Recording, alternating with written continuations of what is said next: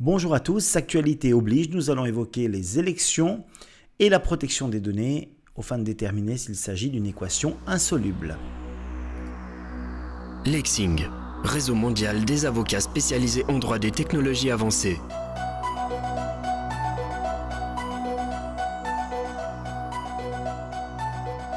Nous y sommes presque, les élections fédérales c'est dans quelques semaines et tous les électeurs ainsi que les électrices font l'objet de sollicitations diverses et variées. Alors la question du jour est la suivante. Est-il selon vous possible de mener avec succès une campagne électorale sans aucune exploitation de vos données personnelles, respectivement sans aucune exploitation dolosive de vos données personnelles, en clair Peut-on gagner en respectant son électeur?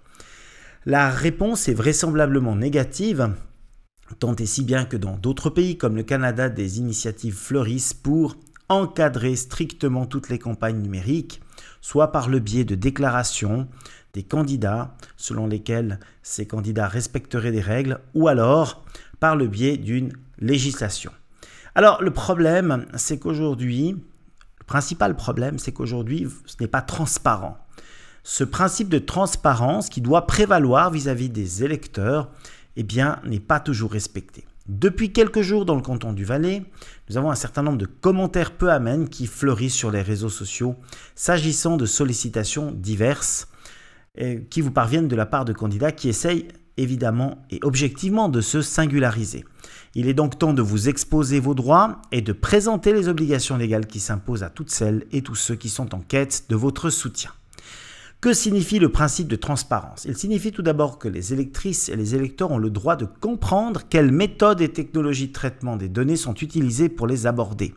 En clair, lorsque vous tentez de capter une électrice ou un électeur à des fins électorales, eh bien cela doit apparaître comme tel nommément. Vous ne pouvez pas, sous prétexte de leur offrir un prix à un concours, obtenir ensuite leurs données et essayer de les convaincre de voter pour vous. Donc, il n'est pas possible de manière générale de tenter d'influencer la formation de l'opinion politique en cette période sans se dévoiler ou sous un prétexte fallacieux. Ceux qui traitent de telles données doivent également respecter le principe de bonne foi, qui impose concrètement de ne pas mentir sur le but de la collecte, par exemple, ou encore sur l'identité du responsable du traitement. Pour respecter le principe de la proportionnalité, vous devrez éviter une collecte d'informations non appropriées ou nécessaires pour atteindre l'objectif. Par exemple, si vous collectez les lieux de vacances préférés d'électeurs potentiels, eh bien, évidemment que vous serez en dehors du cadre légal, puisque le but est de pouvoir définir un profil électoral et pas plus. Les personnes qui vont traiter ces données ne doivent jamais oublier qu'en vertu du droit fédéral et du droit cantonal, il s'agit de données sensibles qui bénéficient d'un niveau de protection plus élevé. Ces données doivent donc, doivent donc, être déclarées au préposé fédéral à la protection des données, ce qui ne semble pas exhaustivement le cas alors je vous parle, après quelques vérifications. Quant au fait de collecter des données sur ses concurrents politiques, ce fait obéit à des règles similaires et très strictes qui feront l'objet d'un autre sujet puisque le préposé fédéral s'est prononcé à ce sujet. Ça signifie concrètement qu'un tel traitement de données doit être annoncé respectivement qu'il doit obtenir le consentement des adversaires politiques. Vous ne pouvez pas collecter des données sur eux sans qu'ils sachent que vous allez en faire notamment. Et si vous êtes en qualité d'électrice ou d'électeur victime de sollicitations non désirées, il faut demander d'où viennent les données vous concernant, ce qu'on appelle l'exercice du droit d'accès, ne serait-ce que par un simple courriel en justifiant votre identité. Généralement, cela va suffire à juguler les approches irrespectueuses de vos droits d'électeur.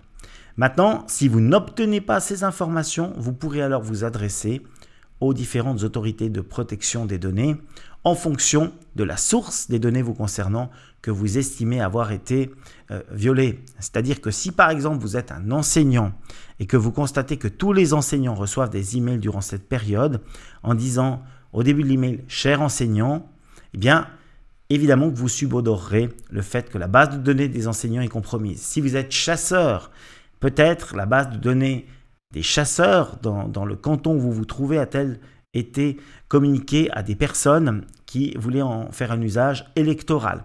Toutes ces questions-là peuvent être résolues dès l'instant où vous exercez vos droits, c'est-à-dire que vous demandez d'où viennent les données vous concernant. Et s'il n'y a pas de réponse, à ce moment-là, c'est l'autorité compétente, préposé cantonal ou préposé fédéral, qui va faire le travail de vérification du respect des normes en cette matière. Voilà.